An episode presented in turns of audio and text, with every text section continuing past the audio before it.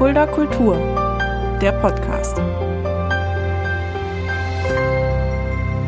Hallo und herzlich willkommen, das ist Fulda Kultur Podcast. Mein Name ist Shaggy Schwarz und dieser Podcast wird präsentiert vom Kulturzentrum Kreuz e.V. mit freundlicher Unterstützung der Stadt Fulda. Und in dieser Stadt ja, waren zwei mit einer ihrer, ihrer Gruppe vor ein paar Wochen sehr erfolgreich, denn sie sind beim Made Festival, beim Theaterfestival für darstellende freie Theaterkunst aufgetreten im, im Wettbewerb und haben sogar es geschafft, den Preis nach Hause zu holen. Nach Hause heißt in dem Fall nach Wiesbaden. Bei mir sitzen Jonathan Roth und Beate Christ vom Theater 3D. Hallo. Hallo, vielen Dank. Hallo. Ja, schön, dass ihr da seid. Äh, ihr könnt ja mal ganz kurz erklären, was das Made Festival ist vielleicht. Das Made Festival ist ein Festival, das ausgerichtet wird vom Landesverband für freie darstellende Künste in Hessen. Und das gibt es mittlerweile seit zehn Jahren und es hat den tollen Anspruch, das, was in den freien Szenen passiert, die sehr kommunal sind, die sehr lokal sind, mal in Hessen zusammenzubringen. Das heißt, das Festival findet nicht an einem Ort statt, sondern an mehreren Orten. Es werden Künstler aus diesen Orten gebeten, Einreichungen zu machen.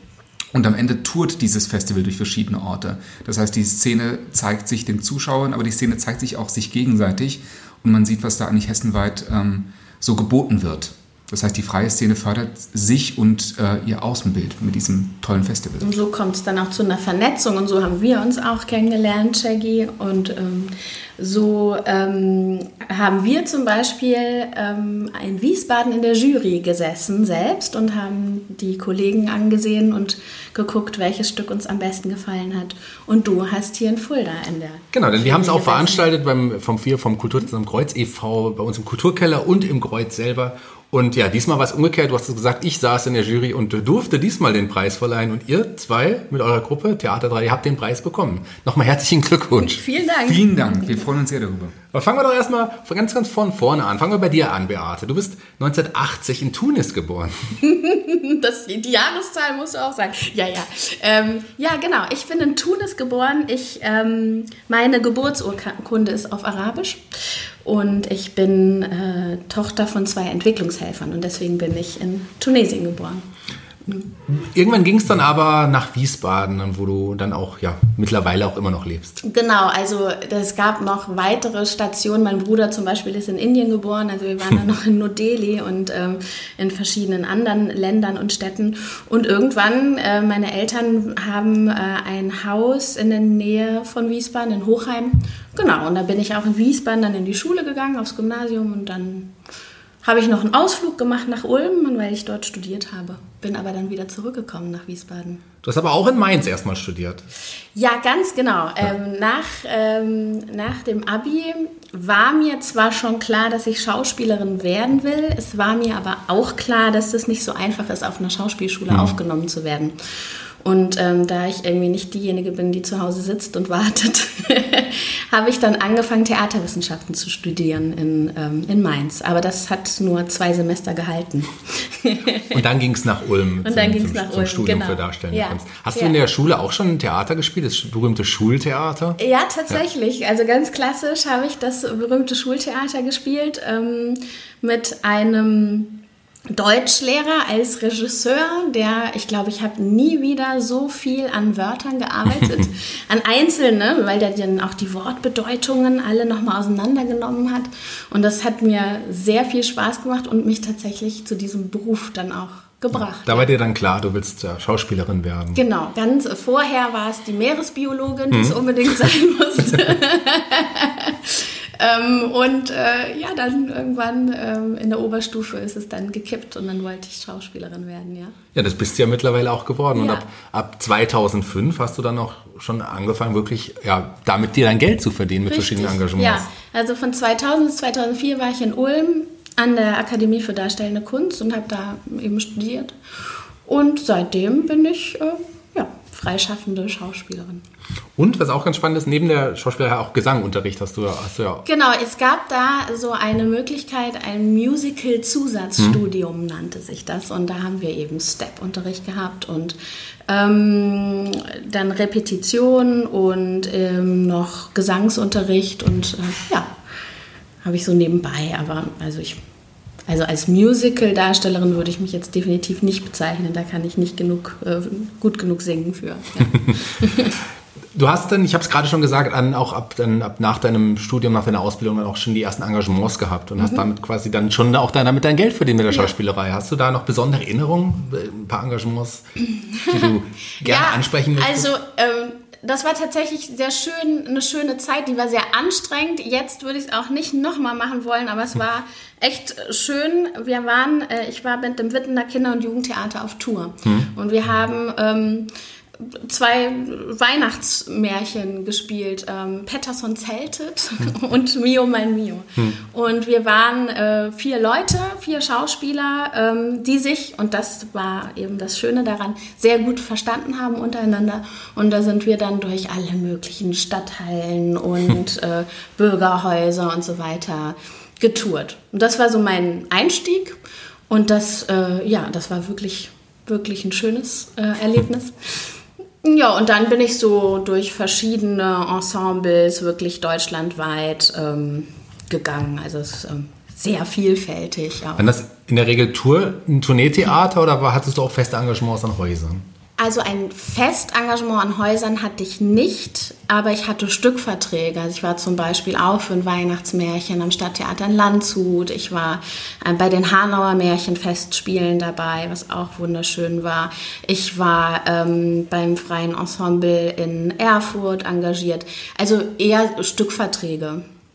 Ähm, ich habe beim ha Märchenfestspielen in Hanau war es ja Brüderchen und Schwesterchen. Ja. Und ich war dort. Nein, ich war dort. Ich habe sie, also ich hab, weiß, dass ich dort war. Ich kann mich natürlich jetzt nicht mehr ganz genau an dich erinnern. Ich weiß nur, dass es, ein, dass es ein ganz tolles Stück war und ich super begeistert war. Und ich ah, war seitdem schön. regelmäßig auch in Hanau. Das war das erste Mal, dass ich damals in Hanau war und das Stück hat mich wirklich überzeugt. Also haben wir dich sozusagen gebunden an Hanau und die Märchen. Ja, das Schön. war, ja. warst du mitverantwortlich als Schwesterchen. Das freut mich sehr. Ja, das Lustige ist, der Marius Schneider hat mein Brüderchen gespielt und den habe ich dann kurz darauf, ähm, haben wir dann Romeo und Julia zusammen gespielt in Schwetzingen. Also man begleitet sich ja dann gegenseitig auch so als Kollegen, ja. Mhm. Wir wollen ja gleich auch noch über das Theater 3D sprechen, aber du hast neben dem Theater hast du ja auch Rollen in, in Kinofilmen sogar gehabt. Ja, richtig, genau. Also ich habe ähm, drei Kinofilme äh, Stand jetzt gedreht, wobei der letzte Kinofilm Corona-bedingt ähm, noch nicht ausgewertet ist. Der ist jetzt noch in der Festivalauswertung. Genau, und ähm, dann habe ich äh, Danke Tote Katze habe ich gedreht. Der war äh, schon in den Kinos, genau. Und ähm, Verfehlung heißt der erste Film. Da habe ich aber wirklich nur eine ganz mini kleine Rolle, auch ganz ohne Text, aber auch ein sehr schöner, empfehlenswerter Film. Wie ist der Unterschied bei der Arbeit für, für, für die Kamera und für das Publikum? Ja, komplett anders. Also wenn ich ähm, vor der Kamera stehe, wird mir eigentlich immer ähm, als erstes gesagt, nicht, nicht so viel, Beate, mach nicht so viel, mach nicht so viel mit dem Gesicht. Weil man ne, im Theater man ja eher dann irgendwie in die letzte Reihe spielen muss und beim Film ganz reduziert äh, spielen muss. Und auch die Abläufe sind ganz anders. Also beim Film passiert es viel mehr, dass man angerufen wird, du Beate, äh, kannst du morgen drehen? Hm. Und beim Theater wird es ja alles viel länger geplant. Ja. So, ja, also sehr unterschiedlich. Beim Film wartet man viel länger, bis man, dass das Licht stimmt und der Ton und so weiter, bis alles eingestellt ist. Und beim Theater ähm, wartet man weniger, dafür probt man länger.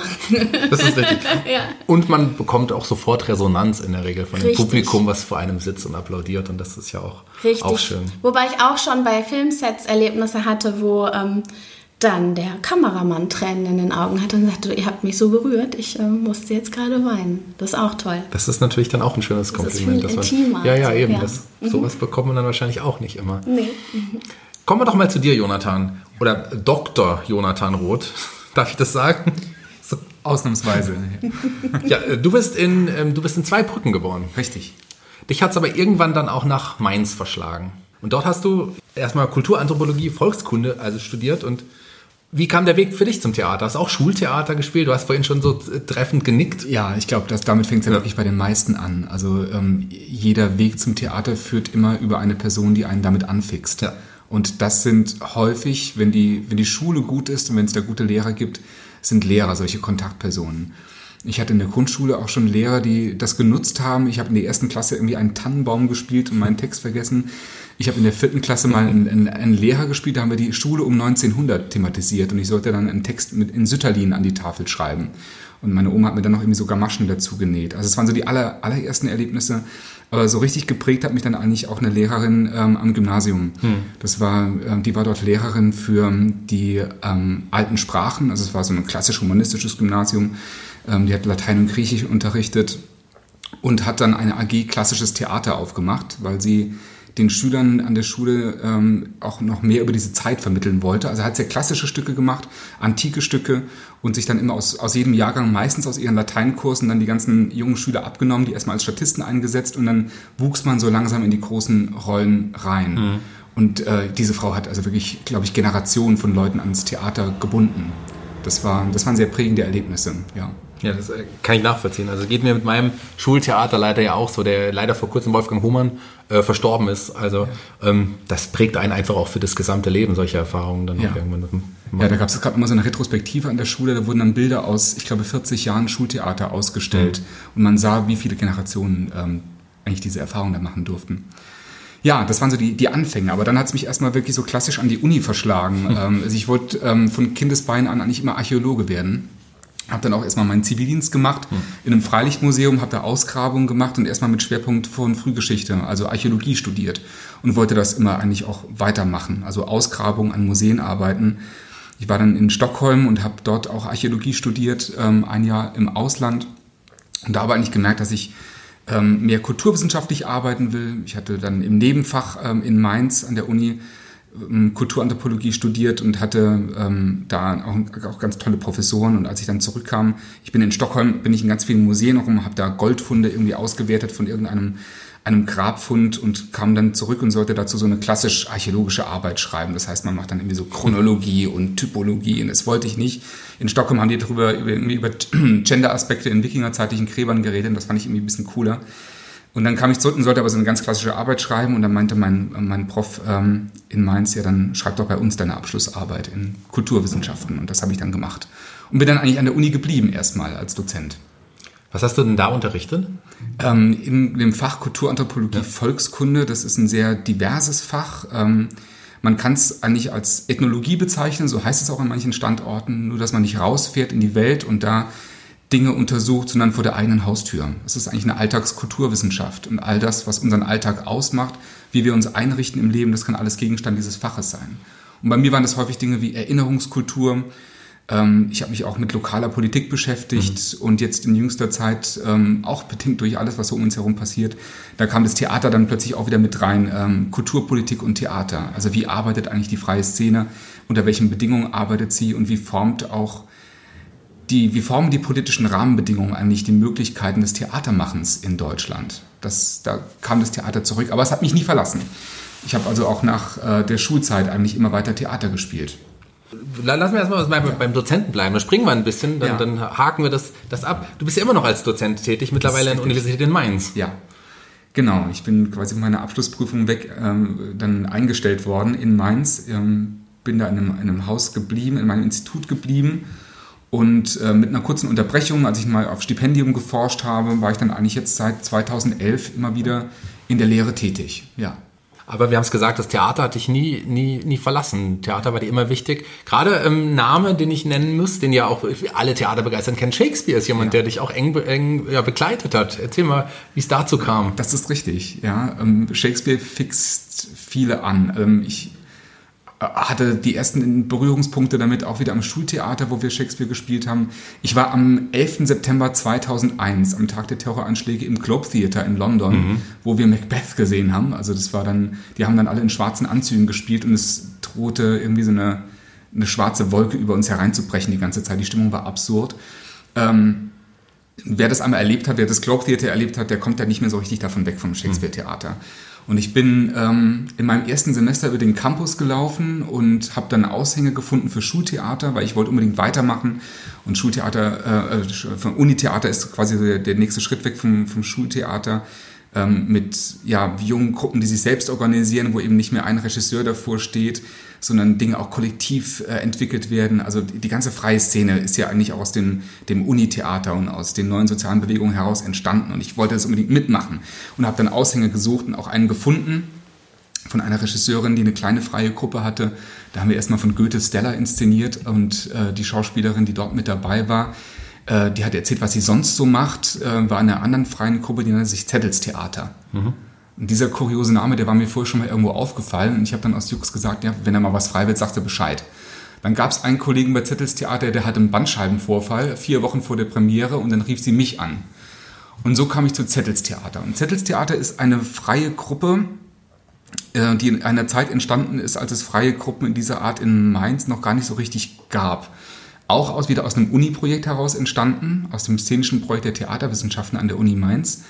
Ähm, die haben sich da auch mit Shakespeare beschäftigt und daraus wuchs dann eine Gruppe, die sich vorgenommen hat, jedes Jahr ein Shakespeare-Stück zu inszenieren, bis das komplette Öfre von Shakespeare durch ist. und ab der ersten Stunde dabei ist der heutige Regisseur Andreas Koch. Ähm, wir sind mittlerweile angekommen bei Zittelstheater bei Stück 25, glaube ich, von 34 oder 37, ja. je nach Zählart. Also wir sind noch dran. Es wäre jetzt eigentlich Jubiläumsjahr gewesen, mhm. dieses Jahr, äh, das leider ausfallen musste. Die Tournee wurde abgesagt. Aber genau, in meinem zweiten Semester stand ich dann plötzlich bei diesem Shakespeare-Theater. Und ähm, die führen das nicht irgendwo auf, die äh, Touren. Die greifen also einen Geist auf, den in dem auch Shakespeare-Stücke entstanden sind oder unter den Bedingungen, unter denen er gearbeitet hat. Man hat es jetzt vielleicht häufiger gehört, ähm, Shakespeare hat gearbeitet während der Pestzeiten. Ähm, Lear zum Beispiel, ich glaube auch Julius Caesar sind entstanden in der Quarantäne, als er zu Hause saß.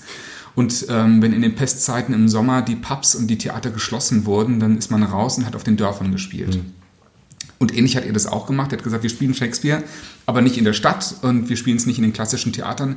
Wir gehen raus in die Weingüter, in die Burgruinen, in die ähm, ländlichen Kulturvereine, die zwischen äh, Kirchen und Friedhöfen und Dorfplätzen ihre Bühnen aufschlagen.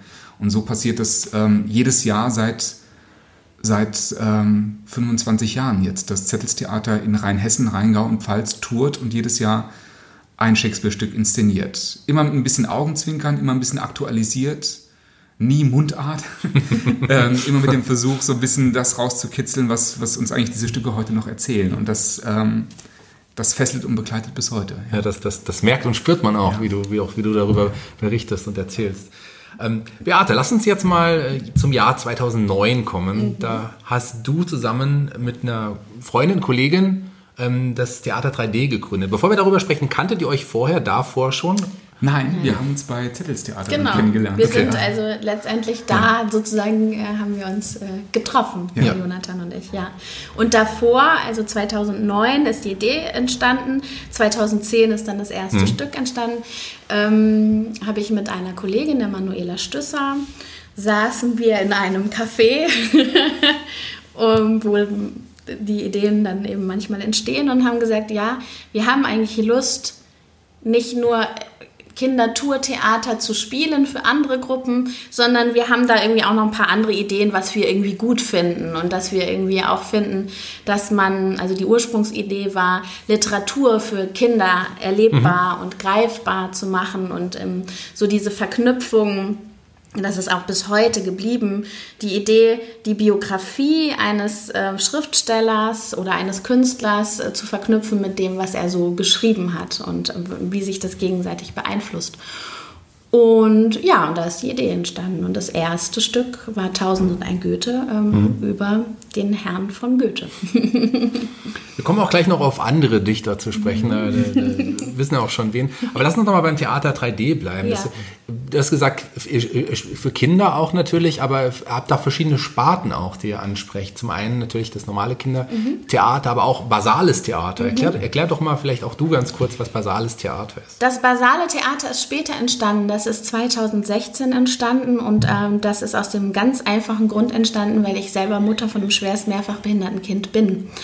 Und ähm, das basale Theater ist eine äh, Theaterform, die mit allen basalen ähm, Mitteln arbeitet, also hören, riechen, fühlen, schmecken. Und ähm, ähm, es gibt die basale Stimulation, das ist das, äh, so wird es im therapeutischen Bereich genannt. Ähm, und letztendlich ist es der Versuch, oder unser Motto ist, Kultur ist für alle da. Das heißt, wir finden, dass äh, kulturelle Teilhabe nicht nur für den Normalmenschen möglich sein muss, sondern auch für den behinderten Menschen und auch für den schwerst mehrfach behinderten Menschen, der sich in der Regel gar nicht aus seiner Einrichtung wegbewegen kann. Also wir haben Theater gemacht für Kinder, die ähm, an einem Beatmungsgerät hängen, ähm, im Wachkoma sind, ähm, ja, und sich eben gar nicht so aus ihren Räumen, in denen sie leben, äh, wegbewegen können, ins Theater rein. Manchmal scheitert es ja schon daran, dass ähm, das normale Theater gar, gar keinen barrierefreien Zugang hat. So. Wie sieht das genau aus? Ist das viel mit Berührungen und? Mhm. Ja. Das ist ganz viel mit, also wir, ähm, wir haben wir jetzt, wir haben angefangen mit den Jahreszeiten. Also dann haben wir gesagt, okay, der Frühling. Wie riecht denn der mhm. Frühling? Mhm. Wie können wir den Frühling in diese Einrichtung bringen? Dann haben wir Blumen mitgebracht, also, dass man daran riechen kann. Dann haben wir Lieder rausgesucht, die den Frühling besingen. Dann haben wir ähm, geschaut, okay, und welche, ähm, welche Anfasserlebnisse äh, beschreiben den Frühling und haben dann eben dann auch Dinge aus der Natur mitgebracht zum Anfassen. Mhm. Ne? Und ähm, bis dahingehend, dass wir zusammen mit den Kindern dann Sonnenblumenkerne einpflanzen zum Beispiel und das dann auch in der Einrichtung lassen und die dann wachsen. Also ähm, das ist der Versuch, ähm, kulturelle Teilhabe wirklich für alle zu ermöglichen. Und jetzt dieses Jahr, Anfang dieses Jahres, als es noch ging, haben wir, sind wir sogar noch einen, einen Schritt weiter gegangen, haben gesagt, wir finden nicht nur dass Kultur für alle da ist, sondern auch komplexe Themen. Und da hat uns dann eine Förderschule, mit der wir zusammenarbeiten, gefragt, könnt ihr mal was zum Thema Klimawandel machen? Hm. Und wir waren so, äh, okay, Klimawandel, wie sollen wir das, also das kann man ja normalen Menschen schon kaum erklären, wie, wie geht denn das? Und und dann haben wir uns überlegt, okay, wie kann man denn das so begreifbar und erlebbar machen? Mhm. Und haben dann Wege gefunden. Also wir haben dann den Meeresspiegelanstieg äh, erfühlbar gemacht, indem wir Wasser über die Hände haben laufen lassen, indem wir die Waldbrände, indem wir ein Streichholz ausgepustet haben und das riecht ja dann so verbrannt und solche Dinge. Also dass man da Genau, also dass man dann einfach so einen, so einen ganzheitlichen Eindruck bekommen kann. Ja, das ist ähm, das basale Theater. Ja, das ist eine sehr spezielle Form natürlich, so eine Nische, aber ja, kommt eben aus dem persönlichen. Ja, aber total wichtig auch, total wichtiges Thema. Ja, ich bin so ein bisschen drauf gekommen, weil ich ge gesehen habe, wir, wir äh, waren mit meinem Sohn oder sind da immer noch ähm, oft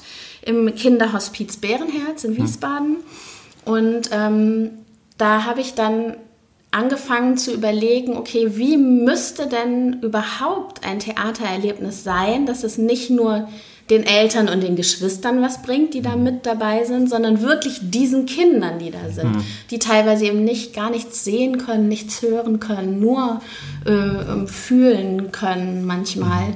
Ähm, ja, wie, wie, wie kann das gehen? Mhm. Das war die Ausgangsfrage. Mhm. Ein anderes wichtiges Thema, ein anderer wichtiger Punkt, der, den ihr auch ähm, der euch auch wichtig ist mit Theater 3D, ist die Gewaltprävention. Mhm. Auch da habt ihr ja Stücke in Schulen, in mhm. Schulklassen unter anderem. Wie sieht sowas aus? Mhm. Willst du mal über Out vielleicht erzählen? Mhm, gerne. Ist, ähm, vielleicht kann man es wirklich an diesem Beispiel festmachen. Ähm, Out, Gefangen im Netz, ist ein Stück zum Thema Cybermobbing. Mhm.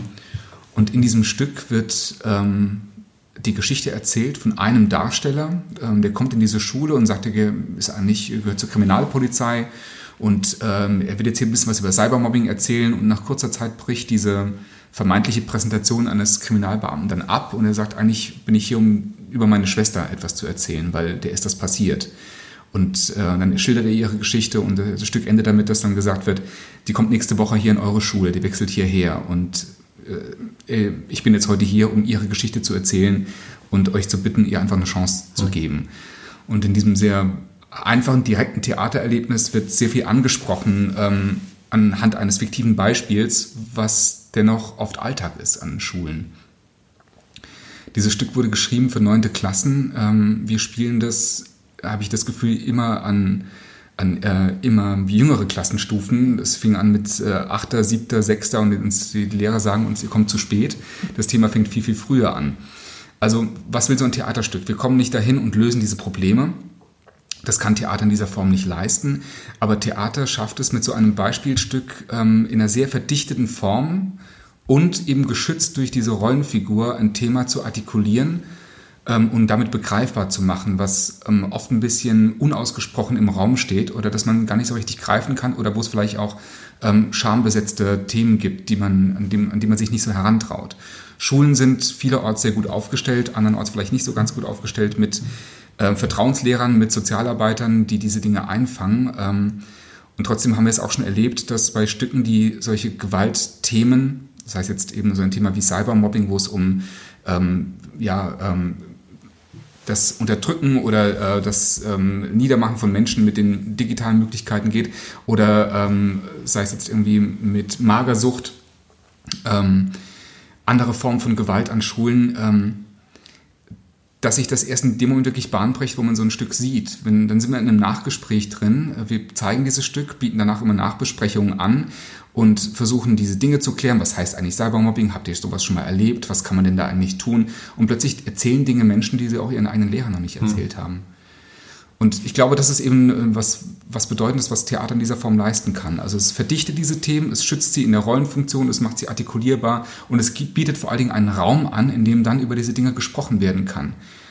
Das heißt, für uns als Schauspieler ist mit der Nachbereitung dieser Tag erstmal beendet, aber die Lehrer, wenn sie geschickt sind, bieten das eigentlich immer im Rahmen von Themenwochen an. Mhm. Es wird also eingebunden in einen weiteren Dialog, es wird nochmal geklärt, was machen wir eigentlich in so einem Fall und wie können wir eigentlich jeden Einzelnen in so einer Klasse dazu befähigen, dieses Thema zu benennen, zu verstehen und Handlungsmöglichkeiten aufzuzeigen.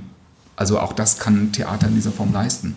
Also ich glaube, ihr zwei seid auf jeden Fall der Beweis dafür, dass Theater auch systemrelevant ist, oder? Ist es nicht so, wenn man ja, wir, sagen wir mal so, wir, wir leisten und, oder ich finde tatsächlich wichtig, für mich, für meinen Theaterbegriff, ähm, ist es wichtig auch zu gucken, dass man eben gesellschaftliche Themen auch anfasst und sich dazu positioniert und eine Haltung entwickelt dazu. Ob das jetzt systemrelevant ist, ähm, darüber kann man bestimmt streiten. Aber ähm, ich denke, es ist an vielen Stellen schon der Kit für eine Gesellschaft. Ja. Ja, man kann auch über den Begriff generell streiten, ja, ist der ja. relevant? Was, Richtig, ja, ja, was bedeutet das? Nach welchen Kategorien, also über welche genau. Begriffe von Relevanz reden wir da, über welche Begriffe von System reden wir da und wer setzt eigentlich diese Spielregeln fest? Und was mich etwas irritiert hat, etwa war, dass gleich zu Beginn dieses Lockdowns versucht wurde, der ähm, ökonomische Marktwert der Kultur hochzurechnen, mhm. wo dann noch sämtliche ähm, Jobs und äh, Verwertungsstrategien aus der Games-Branche mit reingezählt wurden. Ähm, ich glaube, das ist schon so der erste Trugschluss, wenn man versucht, ähm, Kultur zu quantifizieren und bezahlbar zu machen oder ihren, ihren Marktwert aufzuzeigen, dann hat man sich eigentlich schon sehr direkt auf eine Argumentationslogik eingelassen, die nur noch das als wertvoll erachtet, was irgendwie verwertbar ist. Hm. Und Kultur ist sehr viel mehr als. Und ja, und ich würde tatsächlich, und dazu haben wir jetzt wirklich auch für das nächste Jahr ein paar ähm, Sachen auch eingereicht, ich würde gerne lieber hinterfragen, ist das System relevant? Hm. Also inwiefern ähm, zeigt diese Pandemie jetzt sehr klar auf, wo das System auch Schwächen hat wo wir wirklich nochmal ähm, sehr scharf drüber nachdenken müssen, ob es richtig ist, dass so wenige Krankenschwestern so viele Patienten zum Beispiel mhm. äh, betreuen müssen. Gerade jetzt und äh, so am, am Stock gehen jetzt schon und äh, ja noch einiges auf sie zukommt demnächst. Und, äh, und solche Dinge. Also ich finde, da, darüber ähm, lohnt es sich nachzudenken. Ja, da, darüber muss man nachdenken mhm. tatsächlich. Mhm. Lass uns zurück zum, zum Theater ja. 3D kommen. Ihr spielt ja nicht nur in Anführungsstrichen Stücke für Kinder, sondern auch für Erwachsene. Ähm, aber bevor wir darüber sprechen, Jonathan, du bist ja dann auch irgendwann zum, zum Theater 3D gekommen. Mhm. Wie kam das? Nee, getroffen haben wir uns, wie gesagt, bei Zettels Theater, bei einer Produktion. Ich hatte zwischendurch mal ausgesetzt. Ich war dann irgendwie sehr an der Uni mit meiner, meiner Abschlussarbeit beschäftigt und habe gedacht, ich brauche irgendwie mehr Zeit dafür. Was kann ich loswerden? Das Theater. Ganz schlechte Idee. Ich habe dann so zwei, zwei Touren habe ich mal ausgesetzt.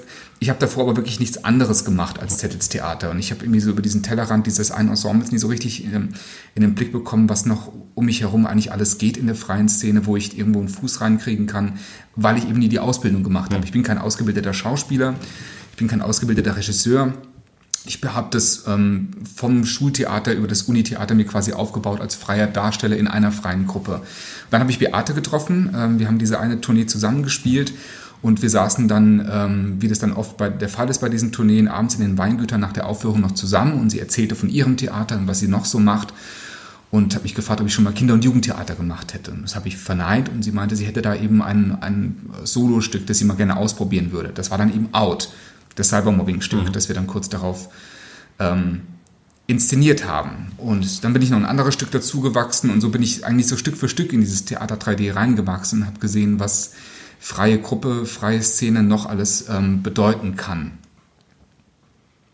Kommen wir jetzt zu den Erwachsenenstücken. Der 3D-Salon ist da auch ein Stichwort, so mhm. habe ich es gelesen. Ähm, was habt ihr da für eine Intention? Da habt ihr auch, seid, sucht ihr nicht einfach nur Stücke aus, sondern auch das, da haben die Stücke eine wichtige Bedeutung. Also letztendlich ist der äh, 3D-Salon gewachsen aus den Kinderstücken, hm. wo wir gesagt haben, Verknüpfung von ähm, ähm, Literat und seinem Werk, also Biografie und seinem Werk. Und dann ging es darüber, dass wir gesagt haben, wir machen mal Büchner für die Oberstufe. Mm, und dann irgendwann war uns klar, oh, das ist auch für Erwachsene interessant. Und mhm. dann kam, ähm, saßen wir mal wieder in einem Café, äh, der Jonathan und ich und, und der Holger, ein Freund von uns. Und Jonathan sagte, ich will unbedingt mal was über Heine machen. Und ich habe gesagt, ich hasse Heine. ich kann mit Heine, nee, nicht hassen, aber ich kann mit Heine nichts anfangen. Ich, so, ja, das gärte aber dann trotzdem in mir. Und dann las ich einen Artikel über Robert Schumann und äh, Heinrich Heine, weil sie das gleiche Todesjahr haben und äh, beide die Syphilis hatten, also viele Parallelen irgendwie so in ihren äh, Lebensläufen. Und dann habe ich ähm, zum Jonathan gesagt, ich kann mir vorstellen, über diese beiden Biografien was zu machen. Und dann kam noch dazu, dass äh, Robert Schumann ja eine unglaublich interessante Ehefrau hatte, die Clara Schumann. Und ja, so ist das dann zusammengewachsen, noch mit, äh, zusammen mit der Katrin Aldorf, äh, unserer Pianistin, die dann gesagt hat, ja, ich habe da ganz viel auch noch Informationen zu Clara Schumann. Und Jonathan als Heine-Fan, als bekennender Heine-Fan, hatte ganz viele Infos zum Leben und Werk von Heine, genau. Ja, und so ist ja dann auch euer Stück, ähm, heißt Hashtag genau. Dichterliebe ja. entstanden. Und das ist ja auch das Stück, womit ihr den Preis gewonnen habt in Fulda. Und auch die Entwicklung des Stückes ist super interessant. Vielleicht auch mal ja. ein bisschen was dazu. Ja. Gerne, ja. Ähm, die Stückentwicklung hat eigentlich mit dem Ziel angesetzt, ähm, diese Biografien und ihr Werk wieder begreifbar zu machen. Und als Zielgruppe hatten wir zunächst auch sowas wie Oberstufe etwa im Blick. Wir wussten schon, das ist jetzt weniger was für die Mittelstufe. Das, da geht es schon irgendwie tief ins 19. Jahrhundert rein. Wenn man beide Biografien zusammenwerfen will, dann schneiden wir so viele Dinge an von ähm, Krankheiten, die in dieser Zeit virulent waren, wie die Syphilis, ähm, Fragen der Zensur, ähm, Fragen Umgang mit geistigen Krankheiten, wo sperren wir die Leute eigentlich weg, ähm, Fragen von Künstlerbiografien, politische Umbrüche, wirtschaftliche Umbrüche. Also da kommt so viel zusammen in diesen drei Ausnahmebiografien, dass, das, dass wir sehr viele heiße Eisen anpacken und die sehr verdichtet benennen müssen. Und als das Stück dann fertig war, ähm, haben wir es auch mal versucht, an einer Schule zu spielen, aber wir haben es jetzt nie irgendwo in so ein Schulcurriculum unterbekommen. Und wir haben auch gemerkt, dass wir in der Zeit einfach ästhetisch uns irgendwie weiterentwickelt haben.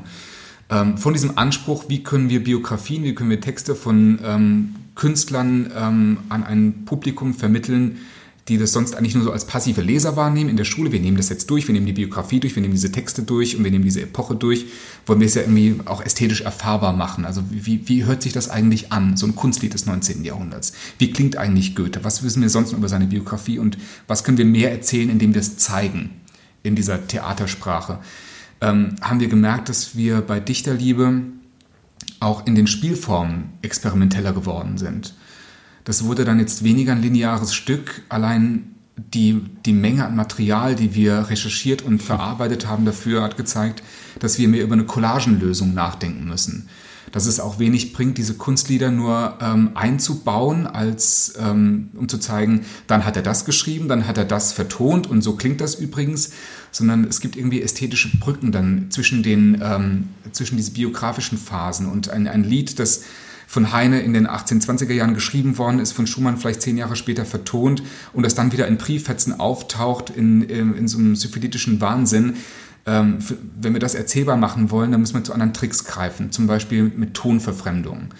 Also am Ende waren wir halt einfach bei einem Stück angekommen, das äh, vom Rechercheaufwand, ähm, von der Inszenierungsästhetik als Collagen, eher postdramatisches Theater ohne lineare Figur auch nicht wirklich mit einer psychologischen Figurenfindung. Das würde ich in dem Fall auch, auch nicht so ganz sagen. Die werden zwar verkörpert, aber sie werden jetzt auch nicht eingenommen als Figurenhaltung, sondern wir, wir, wir brechen auch mit den Figuren zwischendurch.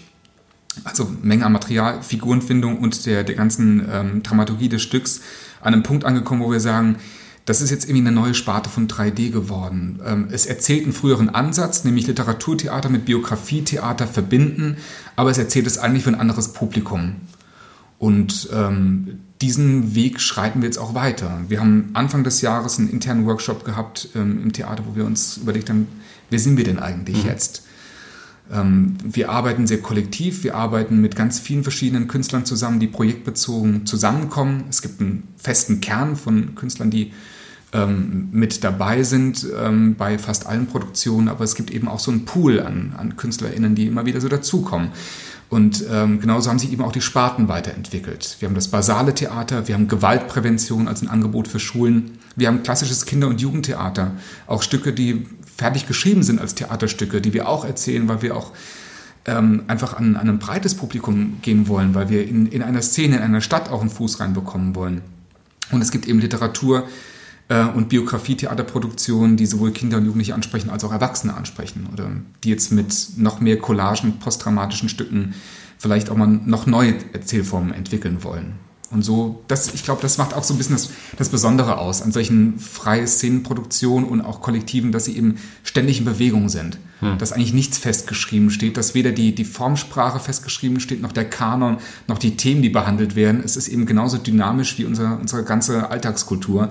Und darauf zu reagieren und das abzubilden, das ist, glaube ich, das, was die freie Szene so auszeichnet und was sie so wertvoll macht und was für uns eben auch diese Art zu spielen so wertvoll, wertvoll macht mhm. und bedeutsam. Ja, und wir sind tatsächlich immer wieder auch in, im Austausch ja. und ähm, was ist jetzt wichtig und ähm, was ist als nächstes dran und in welcher Form können wir das am besten erzählen. Also insofern ähm, merken wir, wir sind da ähm, immer auf dem Weg mhm. und es entstehen bestimmt auch neu, noch mal neue Sparten demnächst. Lass uns noch mal bei der, bei der Dichterliebe kurz bleiben. Wie lange lange hat denn die Arbeit gedauert, bis das Stück ja fertig war? Also wir haben von der ersten Idee, dann gärt es immer so ein paar Wochen und Monate. Ähm, wir sind damit, die Premiere war im November 2018. Wir hatten das erste Zusammensitzen und darüber nachdenken, ähm, wie wir jetzt eigentlich die Produktion beginnen wollen, war, glaube ich, so im Frühjahr 2018. Genau, also die Ursprungsidee, das weiß ich noch, also dass ich diesen Artikel gelesen habe und diese Idee kam, das war auf jeden Fall im Dezember, November 2017. Also ich würde mhm. sagen, ungefähr ein Jahr ungefähr hat das schon Jahr. gedauert. Ja ähm, natürlich nicht permanentes dran arbeiten, aber immer wieder treffen und immer wieder dann nochmal drüber nachdenken, weil es war ja auch sehr ähm, aufwendig zu überlegen, okay, was, was lassen wir drin, was, mhm. was geht raus. Wir haben da auch viel miteinander diskutiert, manchmal auch gestritten, gesagt, nein, das muss noch rein, nein, das kann aber nicht, wir haben nicht so viel Zeit. So, ne, also, also weil das Stück kann nicht fünf Stunden dauern. und es ist auch keine Büroarbeiten, also wir sitzen mhm. jetzt da nicht irgendwie sechs Wochen im Büro drin und haben irgendwie alle Unterlagen Grundlagen zur Hand ähm, und bauen daraus jetzt einfach mal so ein Stück. Sondern wir treffen uns im März, wir sammeln Ideen, dann sagen, wir, verteilen wir irgendwie Leseaufträge oder überlegen uns, wer könnte jetzt in die Richtung recherchieren, ähm, welche Themenfelder haben wir überhaupt und wie können wir jetzt mehr über die herausfinden, wer liest die Biografie, wer liest die Biografie, wer guckt sich nochmal das an. Dann geht man erstmal wieder auseinander, kommt wieder zusammen. Im selben Sommer haben wir noch ähm, mit fast allen Darstellern aus dem Stück Hamlet gespielt. Mhm. Also auch eine, eine, Tournee und eine Produktion, die unglaublich einnehmend war, wo wir immer wieder rausgebrochen sind aus dem Stückentwicklungsprozess, dann wieder zusammenkamen. Also es macht eher so Wellenbewegungen zwischen Lesen, Annehmen von Beispielen und äh, Ergebnissen, sich wieder trennen davon und befremden diese Ergebnisse, dann wieder zusammenkommen. Und wir hatten, glaube ich, letztlich ähm, eine sehr, sehr intensive Phase von etwa sechs bis acht Wochen kurz vor der Premiere, in der aus einem losen, okay, ich habe mal ein bisschen was zusammengeschrieben, hin zu ähm, heute ist Generalprobe und ich sehe das Stück zum ersten Mal. Mhm. Ähm, wo, wo das plötzlich sehr, sehr schnell ging, wo auch einfach nochmal sehr viel passiert ist. Ja. Und all das passiert eben überall, wo es gehen kann. In unserem Proberaum in Hochheim, im Garten, in irgendwelchen Cafés, in, bei Telefonschalten, in irgendwelchen Dachzimmern, wo immer es gerade irgendwo ging. So arbeiten wir. Ende 2018 war das Stück also fertig. Ja. Dann habt ihr jetzt eine, eine Zeit gespielt. Es ist ja auch immer schwierig, wahrscheinlich das Stück auch unterzubekommen. Ja, irgendwo, sehr das, ist, das, kann ich mir vorstellen. Ja, wobei also wir auch ganz tolle Erlebnisse ja. hatten. Also ähm, eins möchte ich erzählen mit der, mit der Dorothea. Ähm, also es fing damit an, dass Jonathan sagte, ich war auf einem Workshop, Beate, äh, zum Thema Marketing und ich muss ihr sagen, Flyer bringen gar nichts. Das habe ich da gelernt. Und äh, irgendwie ein paar Tage später bekam ich einen Anruf von einer Dame. Sie möchte gerne Karten haben für Hashtag Dichterliebe.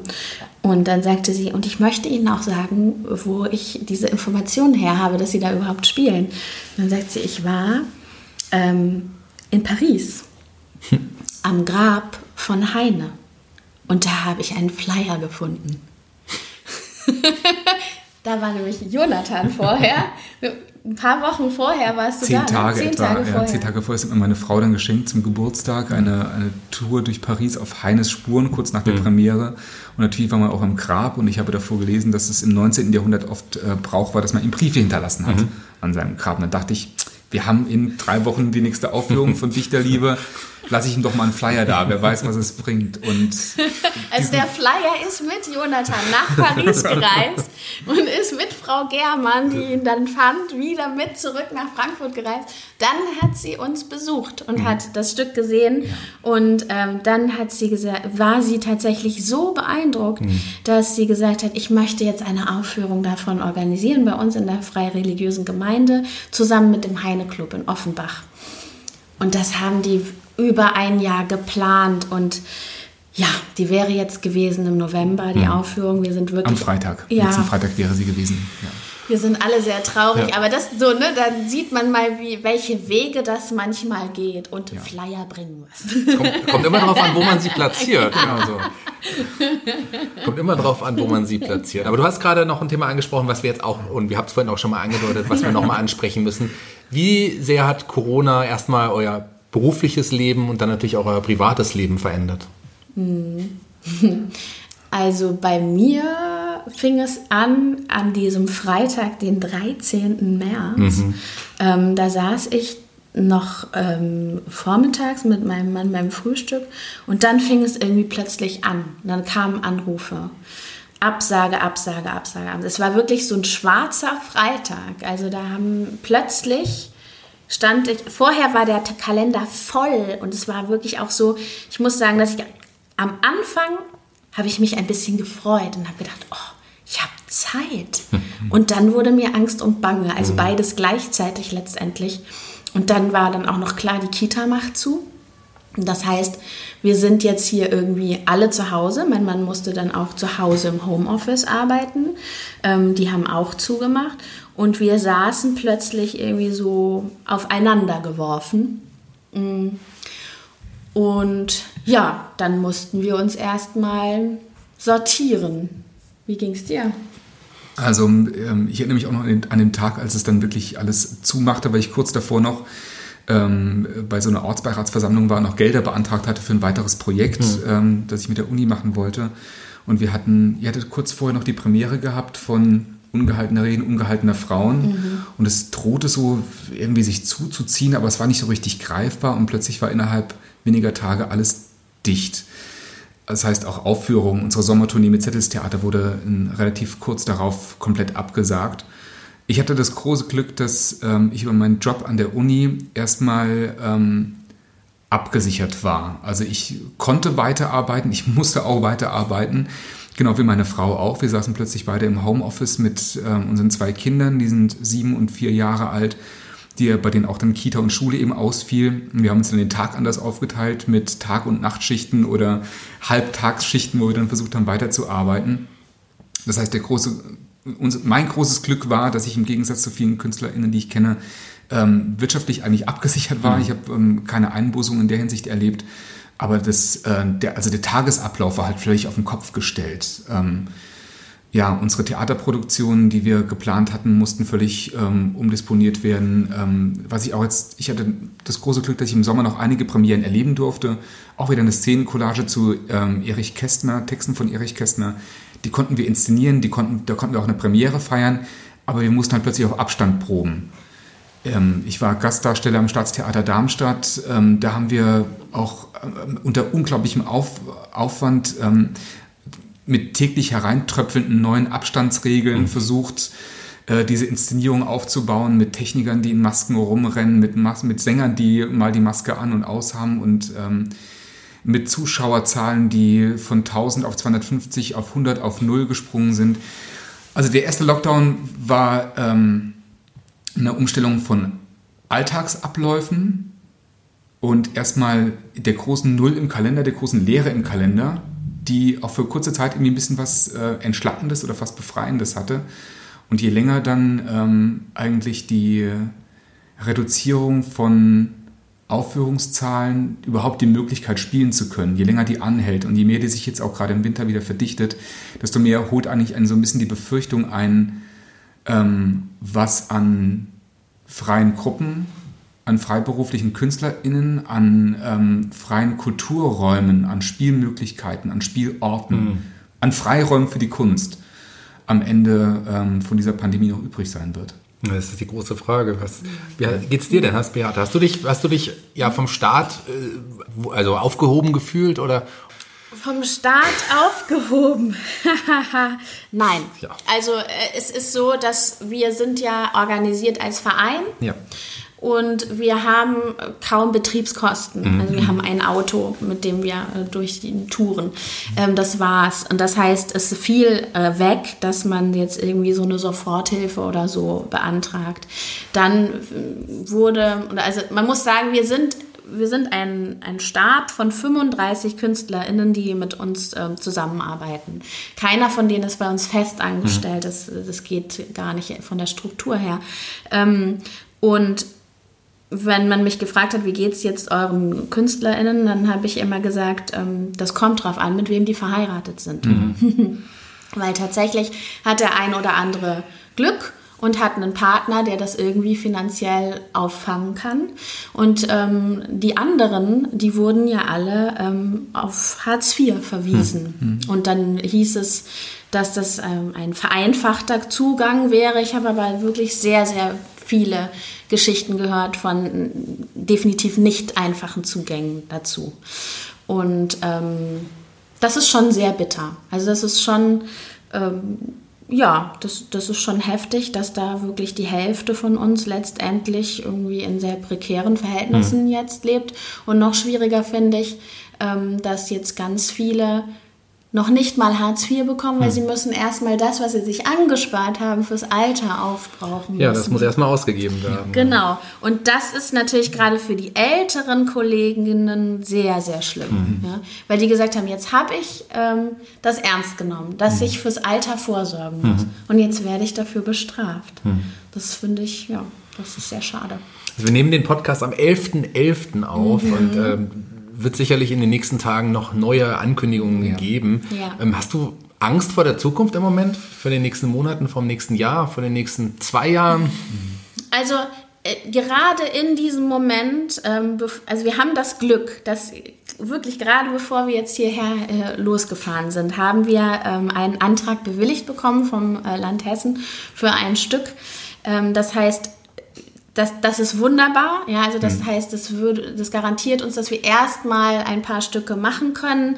Äh, wir haben noch weitere Förderanträge laufen.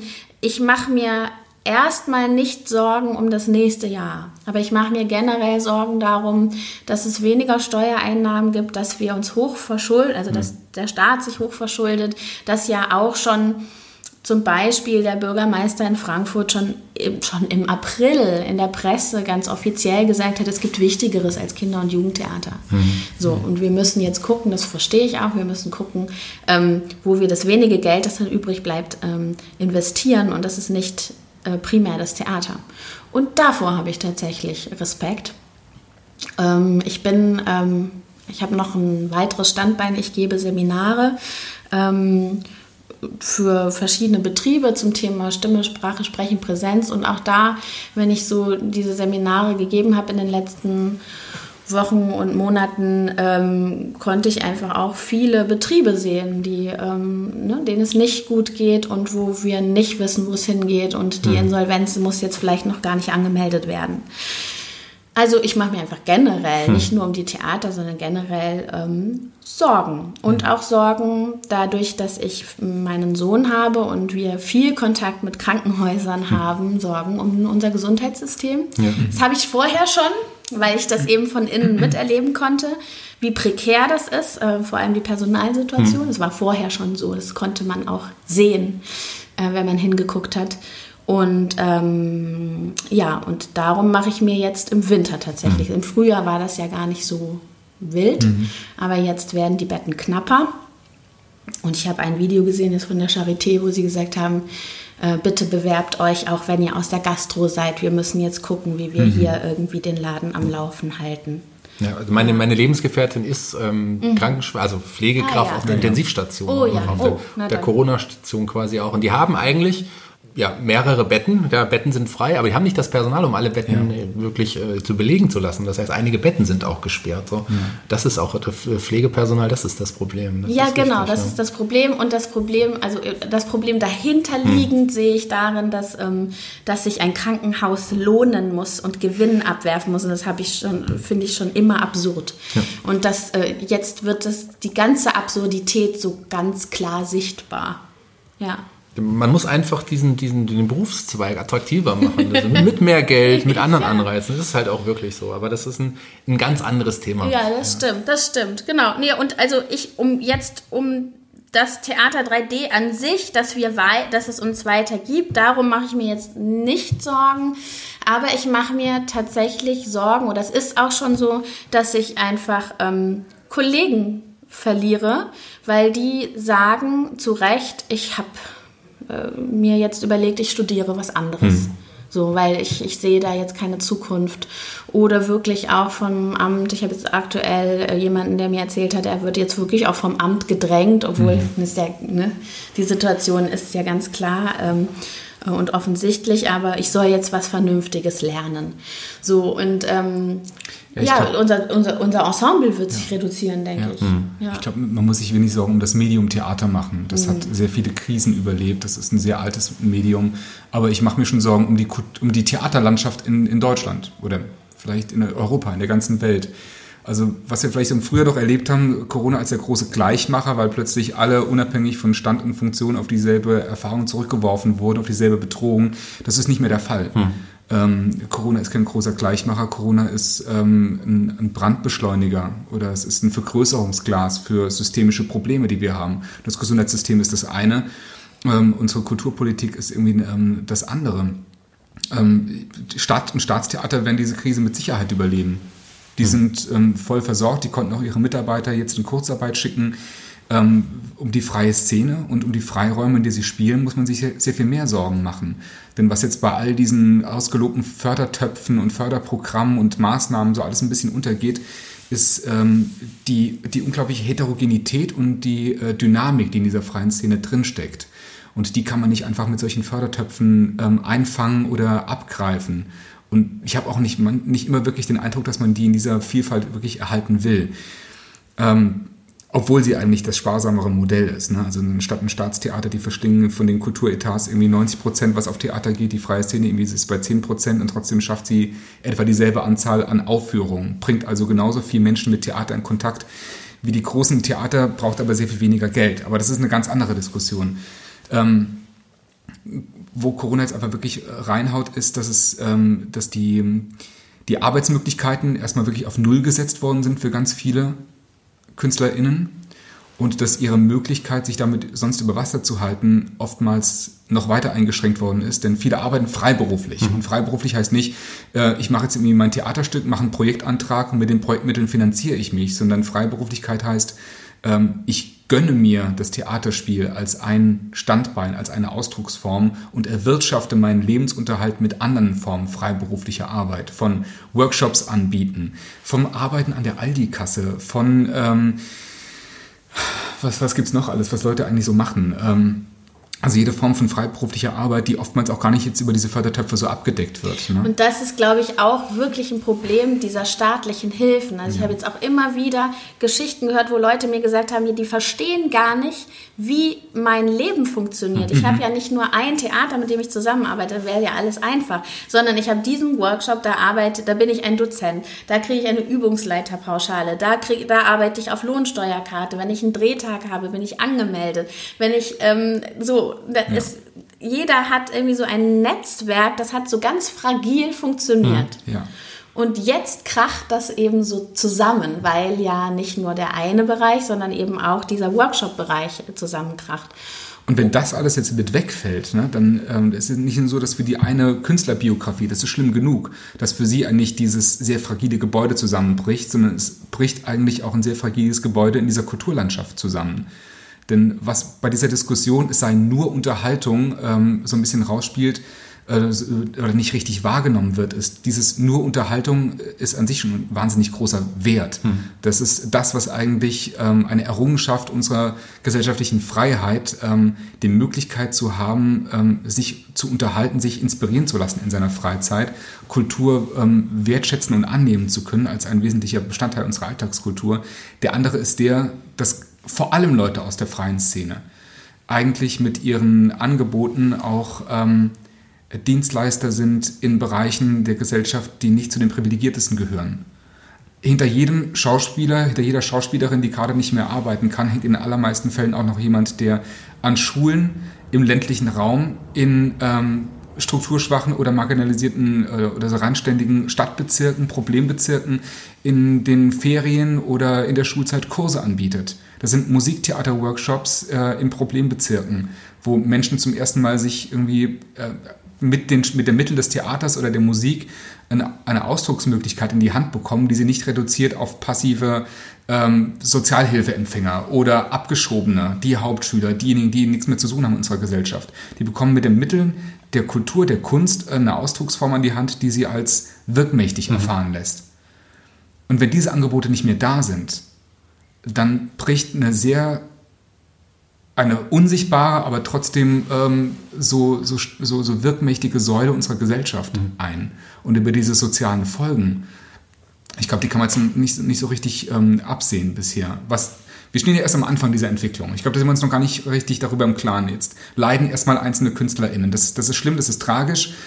Ähm, ich glaube, der, der richtige, die richtige Herausforderung kommt erst mhm. noch. Denn wenn jetzt die freien Kulturräume zumachen werden, wenn Betriebe schließen müssen, die bisher Spielorte waren, für Leute, die neu reinkommen in die Szene, die sich ausprobieren wollen, wenn ähm, diese kleinen Theater anfangen ähm, zu schließen, dann fehlt einer kompletten Generation von Nachwuchskünstlern der Einstieg in die Szene, dann Ganz fehlt genau, einer, ja. einem großen Bereich unserer Szene die Spielmöglichkeit. Und dann werden wir in 10, 20 Jahren, wenn da wirklich nicht signifikant sich irgendwas ändert, einen sehr viel schlankeren ähm, Kulturlandschaft haben. Und dann stehen wir eigentlich vor dann, dann reden wir über einstürzende Neubauten. Dann, dann, reden wir, dann stehen wir vor den, vor den Trümmern einer, ähm, einer Theaterlandschaft und einer Kulturpolitik in Deutschland und vor der Herausforderung, die wieder aufzubauen. Mhm. Und das wieder aufzubauen, diese Infrastrukturen, die jetzt gerade bedroht sind. Zunächst sind die Biografien bedroht, das ist nichts, was bedroht ist, sind die Infrastrukturen unserer Theaterlandschaft, unserer kompletten Kulturlandschaft. Ähm, die wieder aufzubauen, wird sehr viel schwieriger. Mhm. Du hast vollkommen recht. Du setzt dich auch sehr dafür ein. Du bist ja auch Gründungsmitglied eines Vereins zur, zur Förderung der freien darstellenden Künste in, in, in Wiesbaden. Ähm, ja. Gerade jetzt in, in der heutigen Zeit ist so ein Verein ja wahrscheinlich auch enorm wichtig. Ja, er ist, er ist enorm wichtig. Also er trägt auch dazu bei, dass sich die Szene ähm, stärker vernetzt. Ähm, um es ganz ehrlich zu sagen, ähm, man, man, ist eigentlich sowohl als, ähm, als Künstler wie auch als Gruppe ähm, in der Szene also wir sind auch alle ein bisschen erschöpft jetzt mhm. irgendwie nach dem Jahr. Ne? Also diese, dieser Zwang, sich jetzt mit den, mit den neuen Bedingungen auseinanderzusetzen, dieser Zwang, jetzt dann gleichzeitig wieder kreativ damit umzugehen. Also ganz viele Fördermaßnahmen sagten ja, setzt euch als Künstler jetzt doch bitte kreativ mit der Pandemie auseinander und findet Antworten darauf. Das ist nicht unsere Aufgabe. Mhm. Gerade momentan ist unsere Aufgabe zu überleben. Ähm, aber ja, unterm Strich äh, ist es wichtig, dass diese Szenen sich vernetzen, denn was ähm, leider oft auch kulturpolitisch passiert, ist, dass ja viele freien Gruppen, viele Künstler um einen sehr schmalen Kulturetat ringen und ähm, eigentlich stärker dazu neigen, um diese, diese wenigen Mittel, die verteilt werden, äh, auch noch zu kämpfen und sich gegenseitig irgendwie auszuspielen, während eine gut funktionierte lokale Kulturszene in ihrem Zusammenspiel ähm, das Teilen von Räumen, das Teilen von Mitteln, das Teilen von Requisiten, das Teilen von Wissen, das Teilen von Künstlern, dass da einfach eine sehr viel dynamischere und sehr viel produktivere Szene also entsteht. Man muss, oder ich möchte da auch wirklich ganz explizit sagen, dass wir sicherlich viel schlechter dastehen würden, wenn wir nicht schon sowas wie La Prof hätten, Ja. zum Hm. Beispiel, ja, Den- die wirklich die freieste, ja. Hm. den Landesverbände, ähm, bei uns ist es La Prof Hessen, die ähm, wirklich auch Umfragen gemacht haben und äh, sich größte Mühe gegeben haben, unsere Interessen zu vertreten und überhaupt mal zu erklären, wie unsere ähm, Institutionen überhaupt ähm, funktionieren, also was wir denn brauchen. Und hätten wir das nicht, da würde es sicherlich viel düsterer aussehen. Deswegen macht es, denke ich, definitiv Sinn, sich zu vernetzen Ja. und füreinander einzustehen.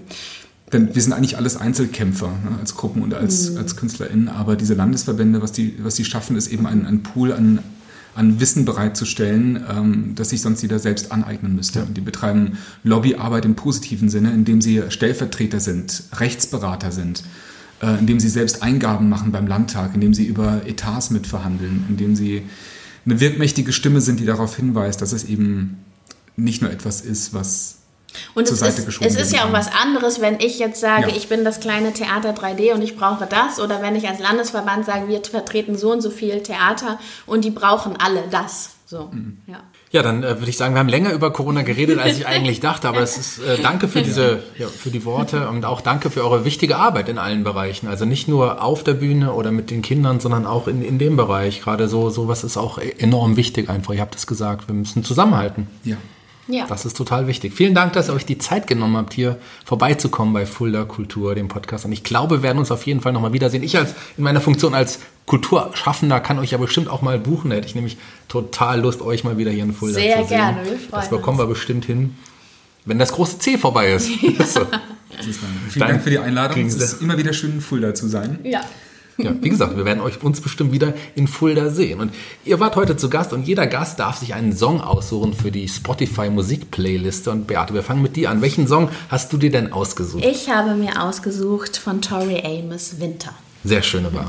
Und ich habe einen Song ausgesucht, der überhaupt nicht nach Shakespeare klingt, aber aus einer wirklich sehr unterhaltsamen Shakespeare-Tournee war. Es ist von der Wiener Band Voodoo Jürgens. Heute graben wir Tote aus. Auch ein ganz toller Song, den ich übrigens sehr liebe. Und tatsächlich ein wunderbarer Song. Vielen Dank, dass ihr da wart. Die Abschlussworte heute gehören euch. Ihr dürft, uns, äh, dürft euch von den Hörern verabschieden. Dann äh, tun wir das. Ja, ich würde gerne allen nochmal ein ähm, Projekt ans Herz legen, das wir jetzt ähm, gemacht haben, das ganz Corona-tauglich ist. Ähm, die Manuela Pirozzi, unsere Bühnenbildnerin und Mitstreiterin, ähm, malt als Frau M. Und wir als Ensemble lesen Texte ein. Und daraus ist ein Adventskalender entstanden. Den kann man bei uns bestellen unter info at theater-3-d.com und kann uns somit vielleicht ein kleines bisschen unterstützen. Äh, vielen, vielen lieben Dank, dass wir hier sein durften und ähm, ja, wir wünschen euch, kommt gut durch den Winter alle und äh, bleibt dem Theater treu. Und ich wünsche ähm, allen Kulturschaffenden und allen Kulturzuschauenden, allen Kulturunterstützenden, dem will ich irgendwie eine, eine Message mitgeben. Auf dem Grab von Herbert Marcuse steht, weitermachen. Und ich glaube, das ist eine Botschaft, an die wir uns alle halten dürfen. Dankeschön.